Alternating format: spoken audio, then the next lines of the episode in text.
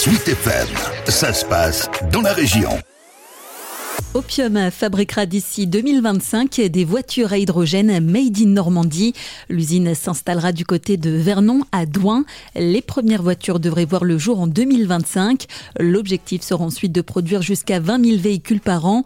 La région était l'endroit idéal pour s'implanter selon Olivier Lombard, le fondateur. On a décidé d'implanter notre première usine, notre premier site industriel en région Normandie, euh, notamment dans l'Eure, euh, pour plusieurs raisons. Euh, à la fois par sa position géographique bah, finalement, on n'est qu'à une heure de, la capitale, on n'est qu'à une heure de Paris. On a aussi l'axe Seine qui, pour nous, est vraiment stratégique parce que ça concentre beaucoup de projets euh, de production d'hydrogène vert sur cet axe-là. En plus d'être une région, euh, bah, finalement, qui a été assez pionnière dans l'hydrogène, euh, parce que je crois que c'est une des premières qui a annoncé un plan en 2018, un plan hydrogène.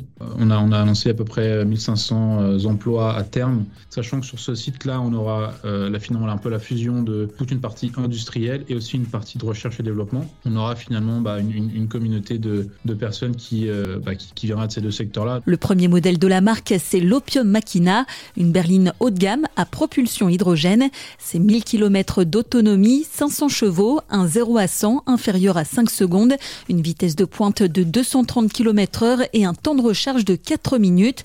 Pour Olivier Lombard, tous ces aspects font de l'hydrogène la technologie de demain pour nos déplacements. J'ai eu l'occasion, l'opportunité de découvrir cette technologie pendant de nombreuses années en en tant que pilote d'essai. Et pour moi, il n'y avait pas photo. Euh, le fait que je puisse euh, finalement m'exprimer un petit peu comme je le faisais euh, dans une voiture de course à combustion avec une voiture de course à hydrogène, pour moi, c'était le signe qu'il y avait vraiment un avenir pour cette technologie. Elle peut être appliquée finalement à, divers champs d'application, que ce soit la mobilité légère, que ce soit la mobilité lourde. Et ça, c'est impossible avec, avec l'électrique finalement. Dès qu'on commence à avoir une taille de véhicule importante, le, ce n'est plus du tout viable. Et le problème, c'est que c'est une solution pour moi qui amène trop de contraintes. On a une autonomie qui est assez réduite. Quand bien même la technologie euh, progresse, je pense que l'hydrogène sera toujours au-dessus. On a quand même ces, temps de recharge euh, qui sont, qui sont très longs et qui amènent une contrainte dans l'utilisation. Finalement, euh, on a un peu une régression dans la façon dont on utilise un véhicule. Et pour moi, l'hydrogène ramène finalement la balle au centre où on a un véhicule qui est, qui est propre puisqu'on rejette que de la vapeur d'eau et on a de l'autonomie et on a un temps de recharge qui est court. Il faudra débourser minimum 120 000 euros pour une Opium Machina,